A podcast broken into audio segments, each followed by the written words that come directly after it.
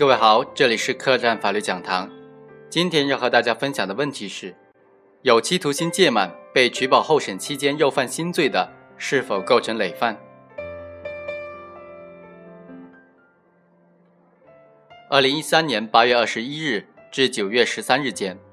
被告人周某先后五次向雷某、景某贩卖毒品甲基苯丙胺，共计一点一克，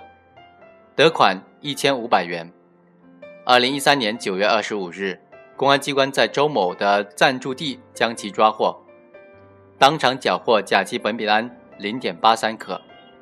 另查明，被告人周某曾因贩卖毒品罪，于二零一二年九月二十六日，被某法院判处有期徒刑一年六个月，刑期自二零一一年六月三日至二零一二年十二月二日，并处罚金人民币两千元。判决之后，同案被告人提出上诉，法院依法对周某决定取保候审。省高院于二零一三年十一月二十九日作出刑事裁定，驳回上诉，维持原判。根据以上对案情的描述啊，我们可以对周某的行为做一个基本的判断，他构成贩卖毒品罪的定性基本上没有什么问题。但是争议在于周某构不构成累犯。本案比较特殊的是。二审裁判生效之后，才发现被告人在一审判处的有期徒刑届满被取保候审期间又犯新罪的，在对新罪进行审判的时候，能不能认定他是构成累犯的呢？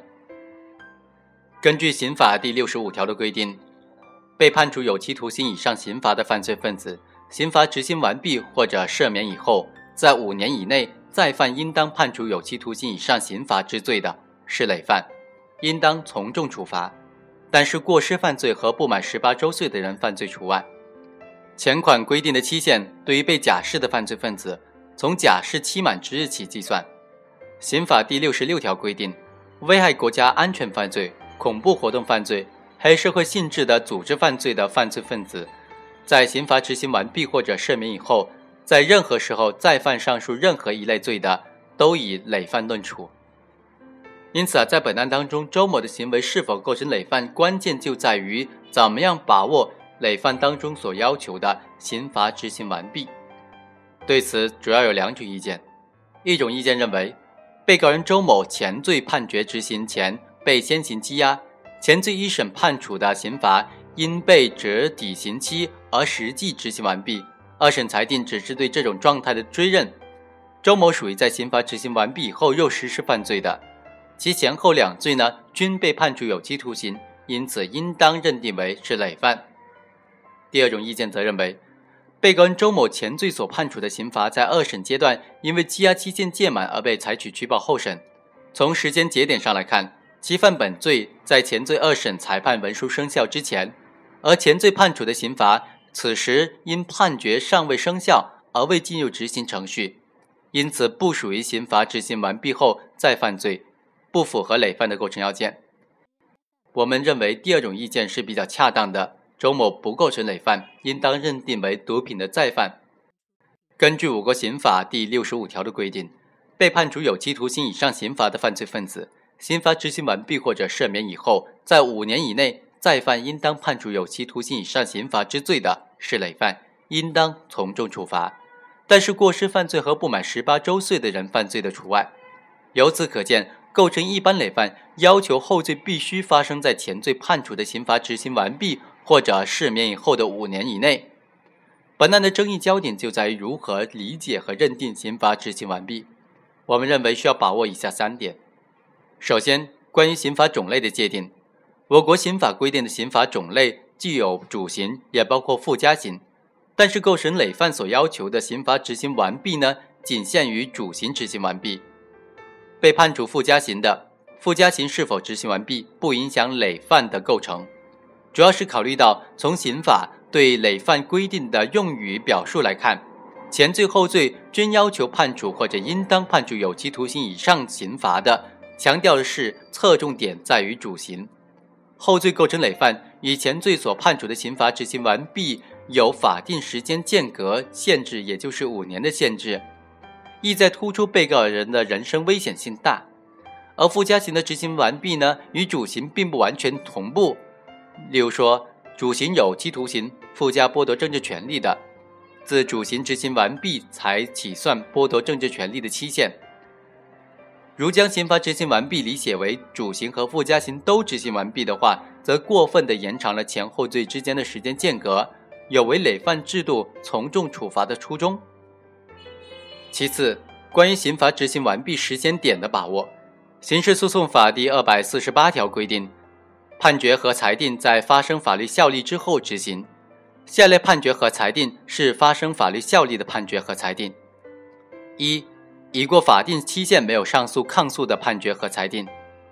二、终审的判决和裁定；三、最高人民法院核准的死刑的判决和高级人民法院核准的死刑缓期二年执行的判决。由此可见呢，刑罚执行的内容是判决和裁定，执行的前提呢是裁判发生了法律效力。刑罚执行的起点是裁判发生法律效力之时，刑罚执行完毕，既包括有期徒刑实际执行完毕。也包括假释考验期满，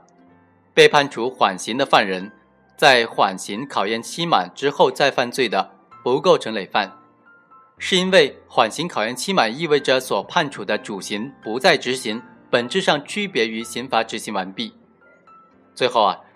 要准确的区分刑罚执行完毕以羁押期限届满，刑罚是以限制或者剥夺。犯罪人的权益为内容的最严厉的强制性法律制裁方法，羁押是司法机关对犯罪嫌疑人在判决生效前的暂时关押。羁押不是刑事诉讼法规定的强制措施，而是因为适用拘留、逮捕等等剥夺人身自由的强制措施而形成的附带性后果及其状态。两者在性质、内容、适用的主体和对象等等方面各成体系。两者的关联主要体现在刑期折抵。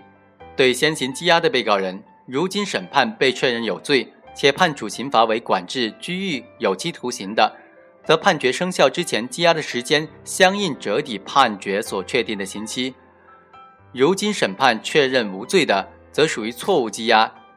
可依据国家赔偿法申请赔偿。如果被逮捕羁押的被告人所羁押的时间，已经届满第一审人民法院对其判处的刑期期限，因案件进入二审程序或者复核程序，一审判决尚未生效，则人民法院应当对其变更采取强制措施或者予以释放。但是这不属于刑罚执行完毕。在本案当中啊，被告人周某于二零一二年九月二十六日被某法院以贩卖毒品罪判处有期徒刑一年六个月。一审宣判之后，该案因同案的被告人上诉进入二审程序。因此呢，原一审判决还没有生效，不具有可执行效力。直至二零一三年十一月二十九日，到达江苏省高级人民法院对该案作出驳回上诉、维持原判的裁定，二审裁定作出并送达之日起，一审判决才生效。周某在该诉讼过程当中啊，于二零一一年六月三日被刑事拘留，一直处于被羁押的状态，至二零一二年十二月二日羁押期限届满一年六个月。法院决定对周某采取取保候审。虽然在该时间节点之后，原一审判决确定的有期徒刑一年六个月已经没有实际可执行的内容了，但是不能够认为是原判刑罚已经执行完毕了。因为周某在羁押的整个过程当中，该案判决未具可执行的条件，而当判决生效进入执行阶段，所确定的刑期基于法律规定，经先前羁押的期限折抵后。已无可供执行的余刑。换言之啊，本案原判刑罚的执行是从判决生效之日起开始计算，也就是在该日结束，此时为执行的过程。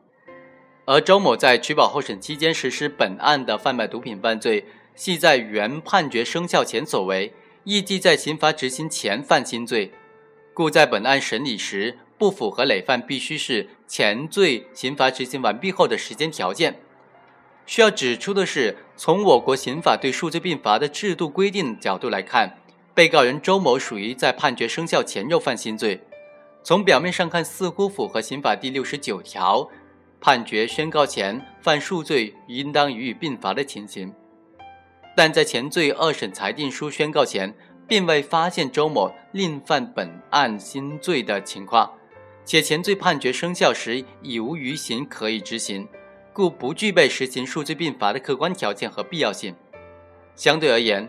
法院在本案中将周某认定为曾因贩卖毒品被判过刑的毒品再犯，予以从重处罚，处理是比较恰当的。最后，法院认为，被告人周某明知是毒品甲基苯丙胺而进行贩卖，其行为呢构成贩卖毒品罪，对其已卖出的或者在其住处查获的全部毒品，应当一并认定为贩卖毒品的数量。检察机关指控的事实清楚，证据确实充分，指控的罪名成立。周某曾因贩卖毒品被判过刑，又犯本罪，属于毒品的再犯，依法从重处罚。因此，以被告人周某犯贩卖毒品罪，判处有期徒刑一年六个月，并处罚金人民币三千元。